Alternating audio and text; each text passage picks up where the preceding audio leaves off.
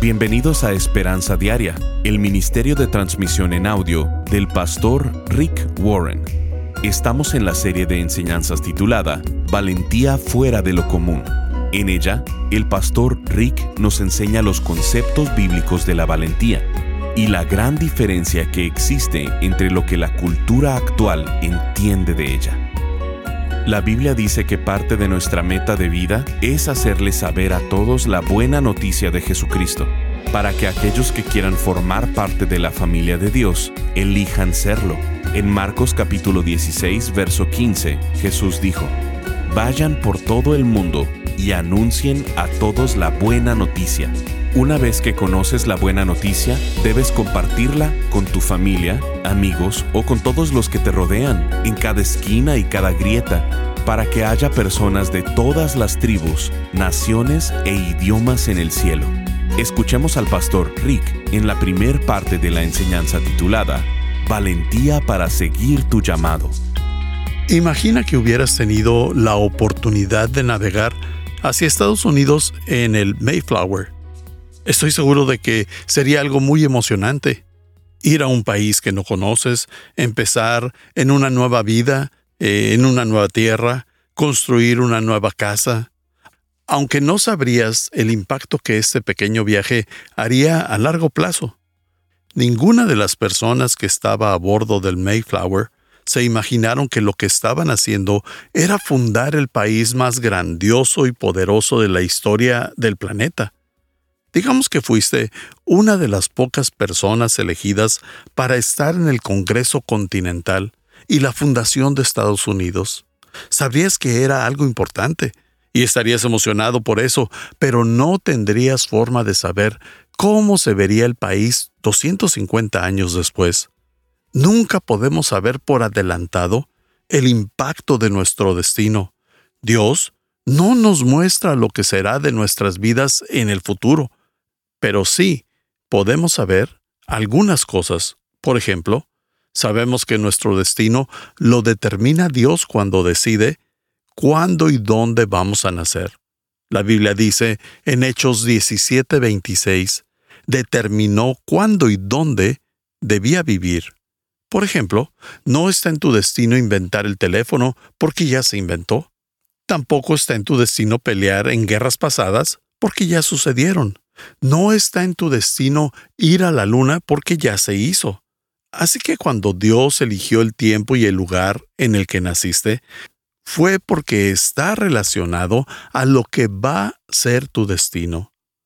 No sabemos con qué nuestro destino se va a entrelazar, pero no fuimos hechos para vivir por nuestra cuenta, para nosotros mismos y nuestras propias metas, en Romanos 14:7 dice, Pues no vivimos para nosotros mismos, ni morimos para nosotros mismos. En otras palabras, tu destino está conectado a mi destino y el mío está conectado al tuyo. Nos conocemos, formamos parte de la misma familia, somos parte de la iglesia de Saddleback. El destino de esta iglesia tiene un impacto en ti, así como tú también tienes un impacto en ella. Es parte de tu destino tener un rol dentro de esta familia de la iglesia.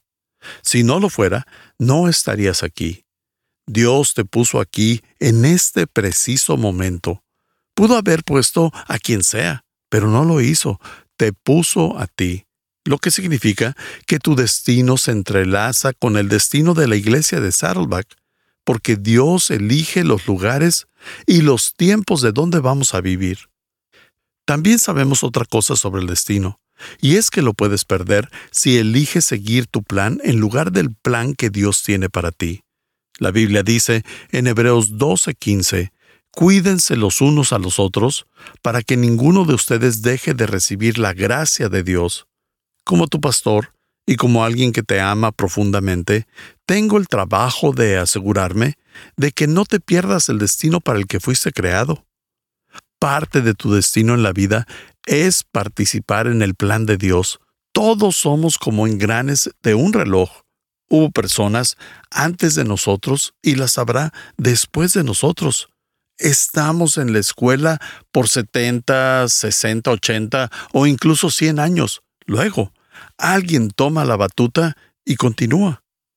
¿Cuál es la meta general en la que Dios quiere que participes? La respuesta es simple. La Biblia nos dice que toda la historia se mueve hacia el clímax. Y el clímax es que Dios está preparando una familia que va a vivir con Él por la eternidad. Esa es la razón por la que el universo existe. Si Dios no hubiera querido una familia, no hubiera creado el universo, las galaxias, la raza humana, no nos hubiera dado la opción de ser parte de esta familia, de amarlo o no, de confiar y obedecerlo o no. Nada de eso hubiera pasado. Pero la Biblia nos dice que todo lo que ha pasado en la historia es porque Dios creó a una familia para que viva con Él por siempre. La Biblia dice que parte de nuestra meta es dejarles saber a todos la noticia, para que aquellos que quieran formar parte de la familia elijan serlo. En Mateo 24:14 dice, Y esta buena noticia del reino se anunciará por todo el mundo, para que todas las naciones la conozcan. Entonces llegará el fin. Así que, si te preguntabas, ¿cuándo terminará todo? Será cuando todas las personas que formarán parte de la familia de Dios ya estén dentro. No sabemos cuál es la cantidad. Solo Dios la conoce. Él dice que la buena noticia será compartida por todo el mundo, en cada esquina, para cada grupo, tribu, nación, todo idioma. Cuando todas las personas que Dios sabe que lo elegirán lo hagan, la historia terminará y avanzaremos a la siguiente fase que es la eternidad. La Biblia nos dice en el libro de Apocalipsis, el último libro de la Biblia, en el capítulo número 5, dice que cada día en el cielo habrá personas reunidas de todas las naciones, lenguas y tribus. Habrá alguien que represente a cada nación, cada idioma y cada grupo del mundo para pasar la eternidad con la familia de Dios. Pero hay un problema. Aún hay tres mil o cuatro mil tribus que no tienen ningún cristiano en ellas, que no tienen una iglesia. Son pequeños grupos que van desde las cinco mil hasta cien mil personas. Esa es la barrera final. Incluso dos mil años después de que Jesús vino a la tierra y muriera en la cruz por nosotros, hay tribus que no han escuchado la buena noticia. Voy a darles un ejemplo así aleatorio. Los gitanos romanos son un grupo. Puede que haya tan solo 14 mil de ellos en el mundo. 10 mil probablemente en Europa del Este, 2 mil en Latinoamérica y otros 2 mil en el este de Asia pero son un grupo en donde probablemente no habría ningún cristiano, lo que significa que alguno de ellos tendrá que conocer a Cristo antes de que llegue el fin. Así que el tiempo está corriendo. En Marcos 16:15, Jesús dijo, Vayan por todo el mundo y anuncien a todos la buena noticia. ¿Quién se supone que debe de hacer eso? Nosotros los que sabemos, una vez que conoces la buena noticia, debes compartirla con tu familia, con tus amigos, con todos los que te rodean, en cada esquina y cada eh, lugar, para que haya personas de todas las tribus, naciones e idiomas ahí en el cielo. Nosotros hemos estado trabajando en esta meta por 32 años. La razón por la que Dios me llamó a mudarme al sur de California y fundar la iglesia de Saddleback fue para este gran plan. No ocupamos todo el espacio, pero formamos parte para ayudar a esparcir la noticia y que la familia de Dios se reúna. Para nosotros, el entregarle el mensaje a todo el mundo es como ir a la luna. Es un proyecto inmenso. No se puede llegar a la luna de un día para otro. En 1962, cuando Kennedy dijo iremos a la Luna antes de que se termine esta década, la tecnología necesaria aún no estaba lista, así que NASA tuvo que ponerse una meta imposible y pasar por las tres etapas. La llamaron la fase de Mercurio en los lanzamientos de cohetes, luego pasó a la fase Géminis y después al Apolo. Hace 10 años, en esta iglesia empezamos el Plan Peace, que tomó tres fases.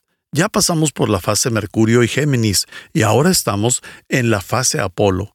En la fase Mercurio de ir a la Luna, la meta era poner a un hombre en el espacio y regresarlo a salvo. y lo hicieron siete veces. Esos hombres no hicieron nada en el espacio, simplemente fueron y regresaron. Pudieron haber mandado a un mono, porque no se necesitaba hacer nada, y los rusos mandaron a unos hombres que jamás regresaron, pero los estadounidenses sí regresaron. En los primeros cuatro años del Plan Peace, mandamos aproximadamente a cuatro mil miembros que viajaron alrededor del mundo, los cuales regresaron con bien, afortunadamente. Ahí terminamos la fase Mercurio. Luego, la NASA pasó a la segunda fase, la fase Géminis, en la cual las metas eran la adaptación espacial, caminar en el espacio y mantener a las personas el tiempo suficiente para simular lo que sería ir a la Luna y regresar.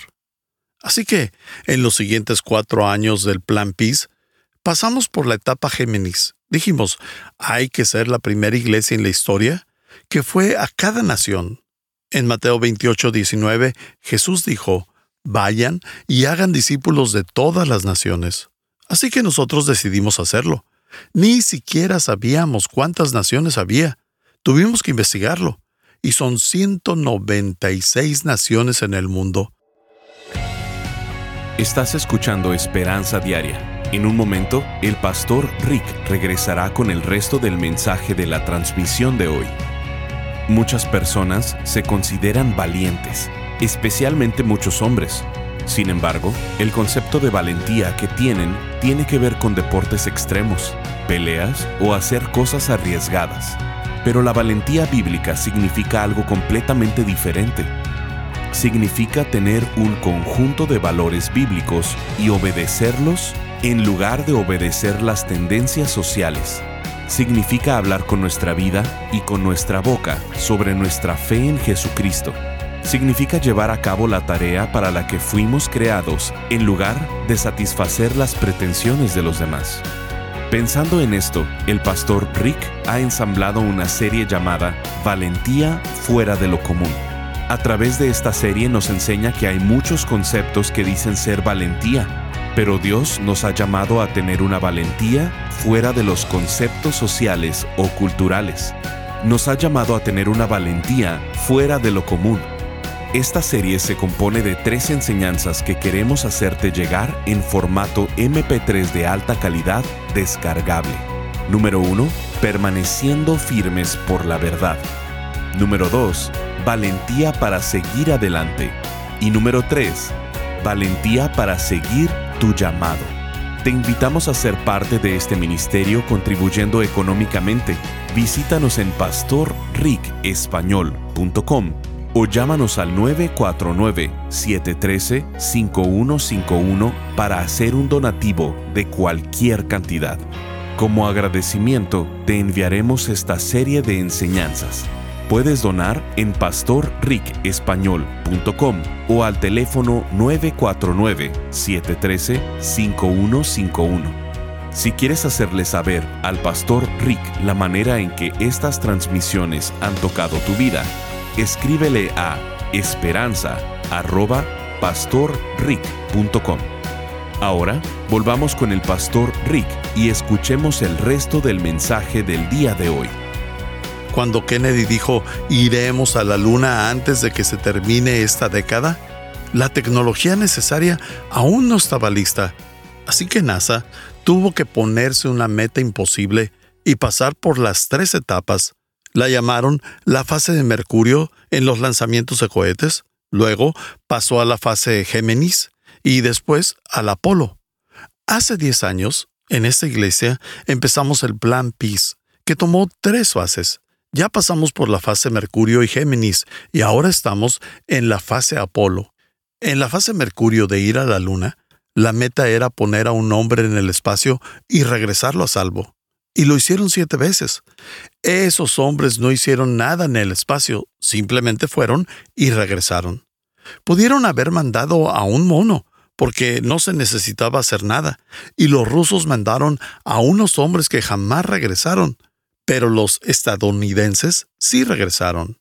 En los primeros cuatro años del Plan Peace, mandamos aproximadamente a cuatro mil miembros que viajaron alrededor del mundo, los cuales regresaron con bien, afortunadamente.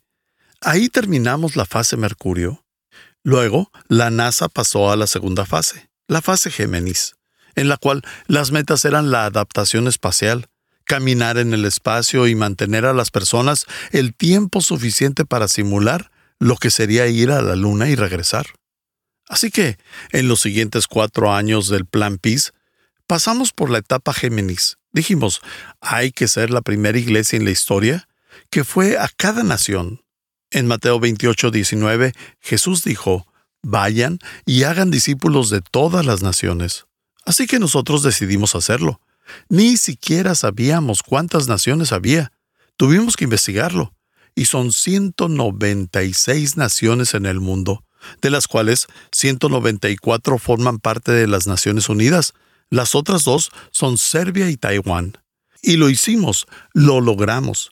El 18 de noviembre del 2010 fuimos a la Nación 196, una pequeña isla en el Caribe llamada San Kitts, que tan solo tiene una población de 35 mil personas.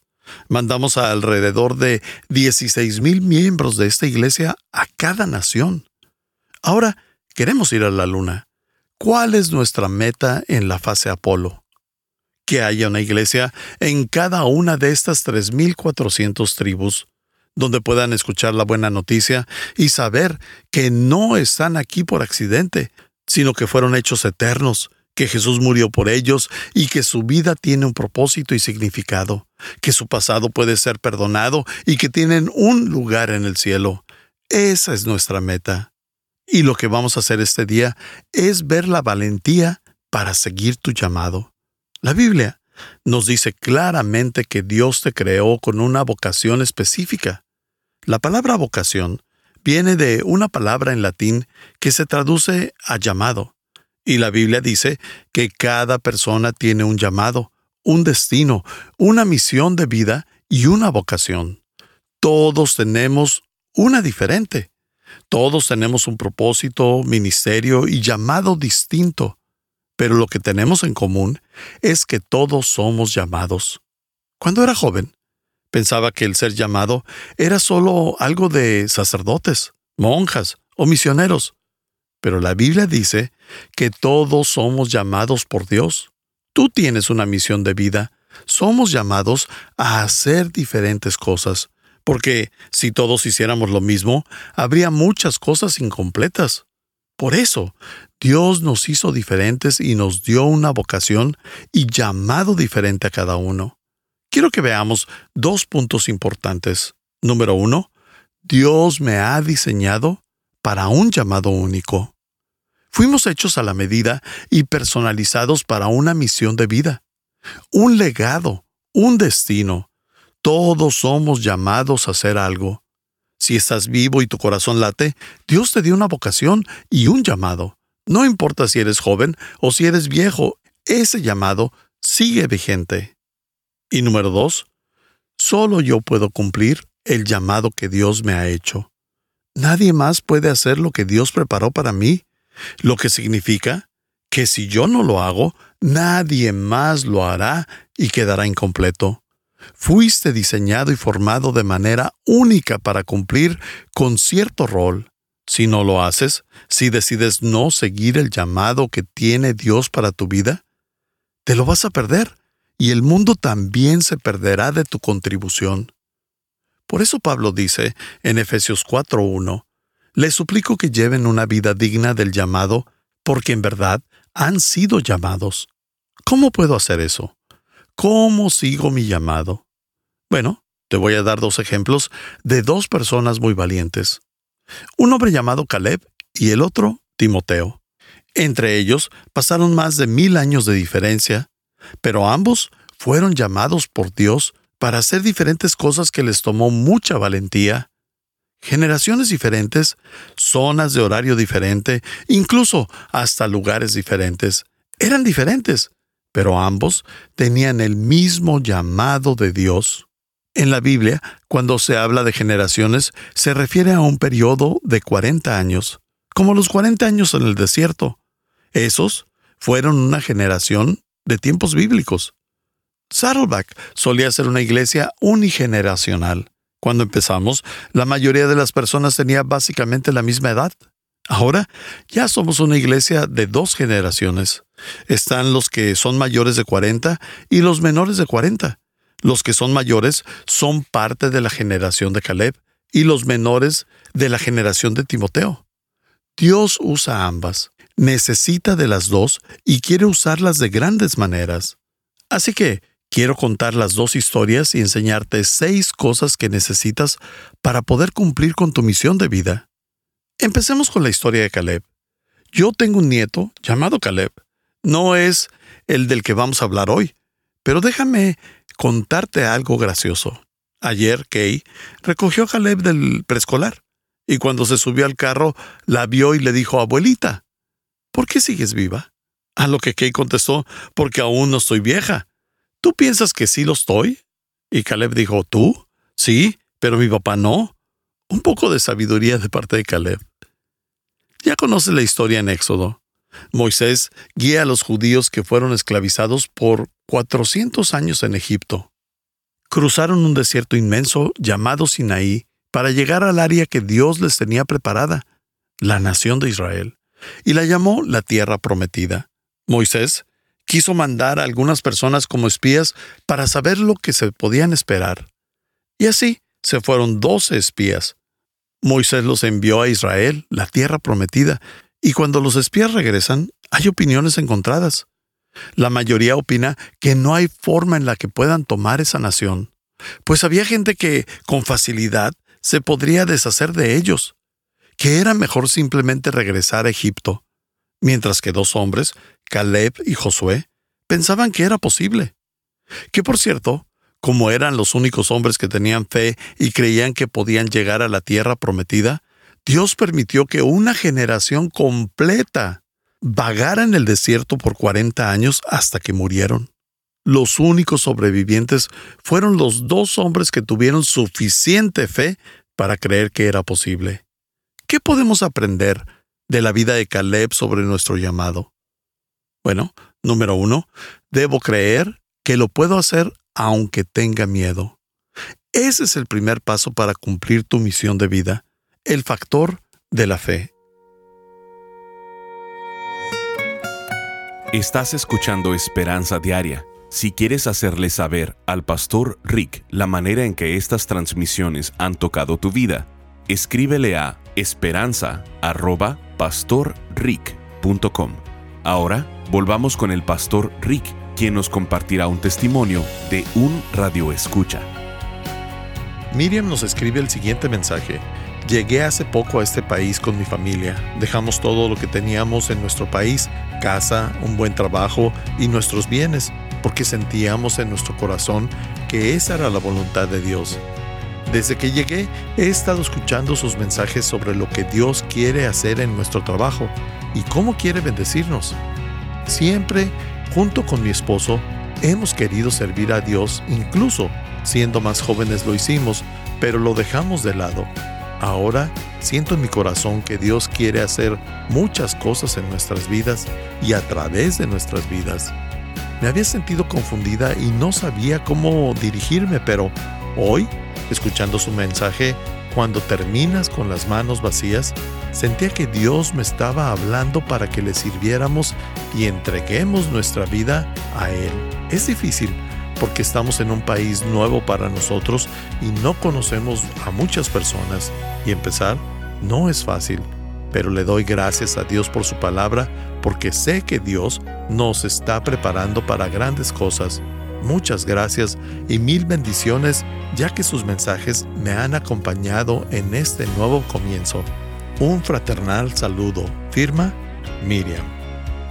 Gracias por acompañarnos. Si quieres mantenerte en contacto con el pastor Rick, visita pastorricespañol.com y síguelo a través de sus redes sociales. Y si quieres hacerle saber la manera en que estas transmisiones han tocado tu vida, escríbele a esperanza.pastorrick.com. Sintonízanos en nuestra siguiente transmisión para seguir buscando nuestra esperanza diaria en la palabra de Dios. Este programa está patrocinado por el Ministerio de Esperanza Diaria y por tu generoso apoyo financiero.